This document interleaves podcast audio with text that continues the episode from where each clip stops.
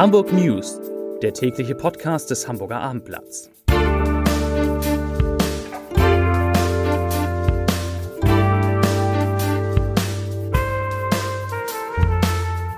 Stellen Sie sich vor, es ist endlich Samstag. Eine schöne Vorstellung, nicht? Und jetzt stellen Sie sich vor, Ihr Wochenblatt kommt dann auch.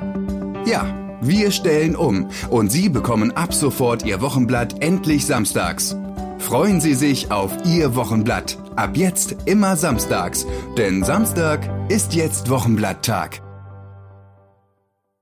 Herzlich willkommen an diesem Donnerstag. Mein Name ist Lars Heider und heute geht es in diesem Podcast um einen viel zu starken Anstieg der Corona-Zahlen, der mit großer Sicherheit zu einem Lockdown auch in Hamburg führen wird. Die weiteren Themen, die Kunsthalle tätigt den teuersten Kauf ihrer Geschichte, ein Kind wird am Telefon zur Welt gebracht und die Polizei greift hart gegen Clans in Hamburg durch. Zunächst aber wie immer die Top 3, die drei meistgelesenen Themen und Texte auf abendblatt.de.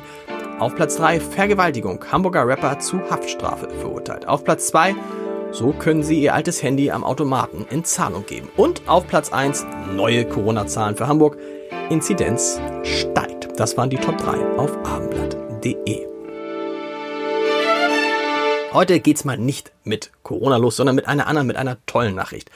Der Hamburger Kunsthalle ist nämlich zum Jahresende ein spektakulärer Kugelung.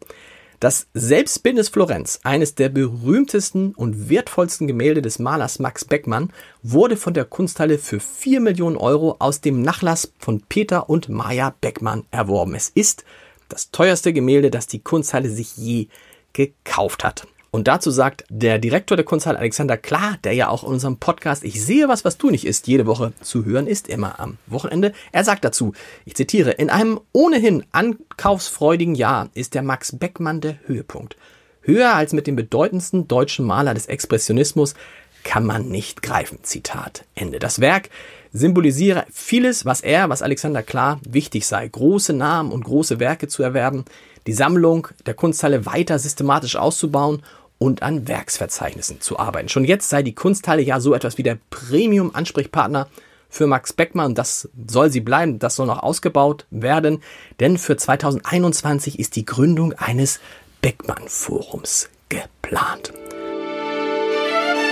So, und jetzt zu Corona. Angesichts weiterhin hoher Corona-Infektionszahlen hat Hamburgs zweite Bürgermeisterin Katharina Fegebank schon mal eine Verschärfung der Eindämmungsmaßnahmen angedeutet. Sie sagte, dass der Senat in den nächsten Tagen dazu Entscheidungen treffen werde.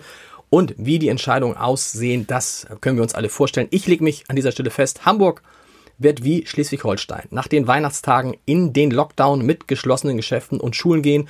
Und zwar bis zum 10. Januar, so wie es verschiedene Wissenschaftler vorgeschlagen haben. Und die Wissenschaftler haben auch berechnet, dass dieser Lockdown, dieser kurze, harte Lockdown, dazu führen könnte, dass der 7-Tage-Wert auf weniger als 50 Corona-Neuinfektionen je 100.000 Einwohner sinkt. Und das ist ja das große Ziel. An diesem Donnerstag liegt der 7-Tage-Wert in Hamburg bei 127,7. Das ist ein steiler Anstieg, weil mit 506 Neuinfektionen heute so viele Neuinfektionen gemeldet wurden wie zuletzt am Freitag vor einer Woche. Die Zahl der Covid-19-Patienten, die in Hamburger Kliniken behandelt werden müssen, ist dagegen immerhin wieder unter die 400er Marke gesunken auf aktuell 391. Wegen der Pandemie hat Hamburgs Industrie, kein unwichtiger äh, Wirtschaftszweig, in den ersten drei Quartalen mit 46,5 Milliarden Euro so wenig Umsatz gemacht wie seit elf Jahren nicht. Im Vergleich zum Vorjahreszeitraum sei der Umsatz um 19,3 Prozent gesunken. Das teilte heute das Statistikamt Nord mit. Noch weniger Umsatz ist übrigens zuletzt im Jahr 2009, im Jahr der großen Finanzkrise, erwirtschaftet worden. Damals waren es deutlich weniger, nämlich 38,2 Milliarden Euro. Und den stärksten Verlust unter den führenden Branchen verzeichnet erwartungsgemäß der Maschinenbau. Dort ist der Umsatz um fast 40 Prozent gesunken. Das soweit zu Corona. In der Nacht zum heutigen Donnerstag wurde in Rahlstedt ein gesundes Mädchen zur Welt gebracht. Das ist jetzt an sich keine besondere Nachricht, aber das Besondere ist, die Geburt ist mit Hilfe telefonischer Anweisung eines Mitarbeiters der Rettungsleitstelle eingeleitet worden. Dort ging um 2.10 Uhr ein Notruf ein über die Notrufnummer 112. Eine Frau war am Telefon, die über zunehmende Wehen klagte. Daraufhin wurde natürlich ein Rettungswagen der Feuerwehr losgeschickt, aber der Mitarbeiter der Leitstelle, der blieb sicherheitshalber doch am Telefon, gab noch ein paar Hinweise und siehe da, ähm, um 2.17 Uhr, 2 Uhr, also sieben Minuten nach Eingang des äh, äh, Notrufs, war ein gesundes Mädchen, kam ein gesundes Mädchen zur Welt. Der Rettungswagen kam zu spät, aber das war in dem Fall auch gar nicht schlimm. Man kann also auch per Telefon ein Kind bekommen. Zur Polizeimeldung des Tages. Der Polizei ist heute Morgen ein Schlag gegen mutmaßliche Clan-Kriminalität gelungen. In Berlin und in Hamburg hat es Razzien im Zusammenhang mit organisierter Kriminalität gegeben. Ermittelt werde wegen der Bildung einer kriminellen Vereinigung und weiterer Straftaten, heißt es aus der Polizei. Es gehe um Tatverdächtige aus arabischstämmigen Großfamilien und zum Beispiel um Querverbindungen zum Rockermilieu. 500 Polizisten waren im Einsatz. Es wurden nach ersten Angaben 33 Durchsuchungsbeschlüsse in Berlin, Brandenburg und Hamburg vollstreckt. Drei Verdächtige wurden verhaftet. Zum Sport. Nach drei Auswärtssiegen in Folge wollen die Hamburg Towers, unsere Basketballer, heute um 19 Uhr in der heimischen Edeloptics.de Arena in Wilhelmsburg gegen die Gießen 46ers ihre Siegesserie in der Basketball-Bundesliga fortsetzen. Falls die Towers heute Abend zum fünften Mal in Folge gewinnen und das noch mit einer Differenz von 21 Punkten, dann würden sie erstmals in ihrer Geschichte die Tabellenführung in der Basketball-Bundesliga übernehmen. Ich drücke alle Daumen.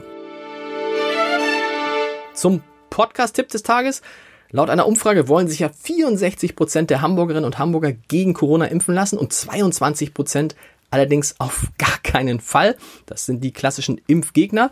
Und darüber habe ich in, dem, in unserem Podcast Wie jetzt mit Dieter Lenzen, dem Präsidenten der Universität Hamburg, gesprochen. Und Dieter Lenzen sagt äh, zu den Impfgegnern etwas ganz Eindeutiges. Ich zitiere, dass 22 Prozent sich nicht impfen lassen wollen, finde ich erstaunlich, weil ich dachte, dass es in aufgeklärten Gesellschaften selbstverständlich ist, sich und andere vor einem gefährlichen Virus zu schützen, wenn dazu eine realistische Chance besteht. Was ist denn die Alternative zur Impfung gegen Corona? Dass wir uns weiter so wie bisher einschließen? Zitat Ende. Ja, weitere schlaue, hoffentlich schlaue Gedanken von Dieter Lenzen und mir hören Sie unter www.abendblatt.de slash podcast. Viel Spaß dabei. Und jetzt gibt es noch den Leserbrief des Tages. Da geht es einmal mehr um Corona und der Leserbrief des Tages kommt von Peter Westendorf. Und er lautet so, man hat den Eindruck, dass die Entscheidungen unserer Politiker weniger von sachlicher Analyse als von schierer Panik bestimmt werden. Im Tagesrhythmus werden neue Verschärfungen gefordert, bevor überhaupt abgewartet wird, wie die bereits beschlossenen Maßnahmen wirken. Und zu glauben, das Virus würde sich zu Weihnachten friedlich verhalten, ist reichlich naiv. Die Ankündigung, dass über Weihnachten die Maßnahmen gelockert werden, war ein großer Fehler und lässt sich angesichts der Lage nicht nachvollziehen. Leserbrief Ende. Podcast Ende. Jetzt gibt's noch natürlich das tägliche Türchen in unserem Audio-Adventskalender von meinem lieben Kollegen Edgar Hasse. Viel Spaß damit und wir hören uns morgen wieder. Bis dann. Tschüss.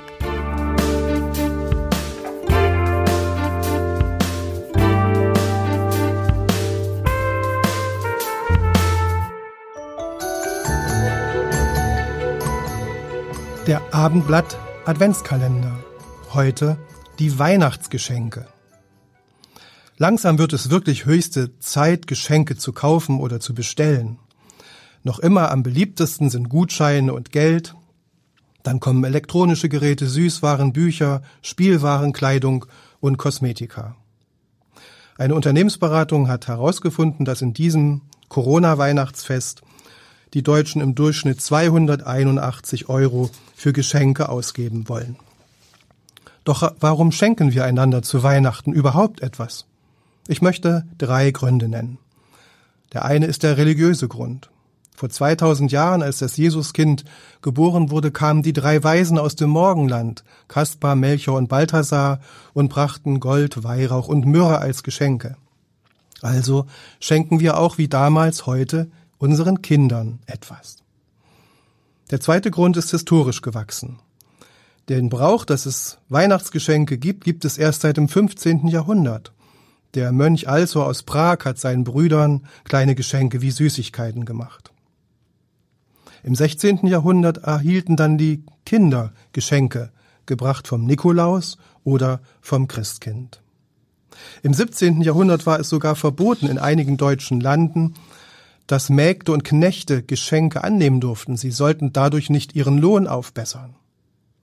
Und im 19. Jahrhundert entstand Weihnachten als Familienfest, so wie wir es heute kennen, weil sich damals die bürgerliche Familie herausgeprägt hat. Da drehte sich alles um die Kinder, die damals auch ein eigenes Kinderzimmer hatten, und um die Bescherung. Das ist der dritte Grund. Ein funktionaler. Schenken hält die Familie zusammen.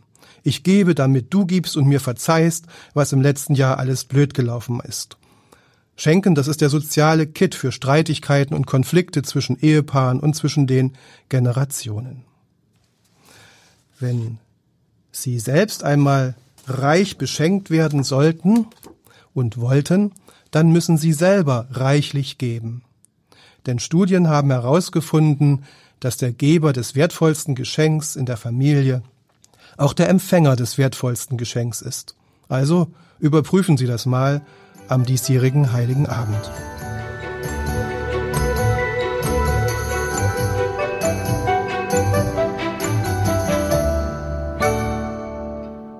Weitere Podcasts vom Hamburger Abendblatt finden Sie auf abendblatt.de slash podcast.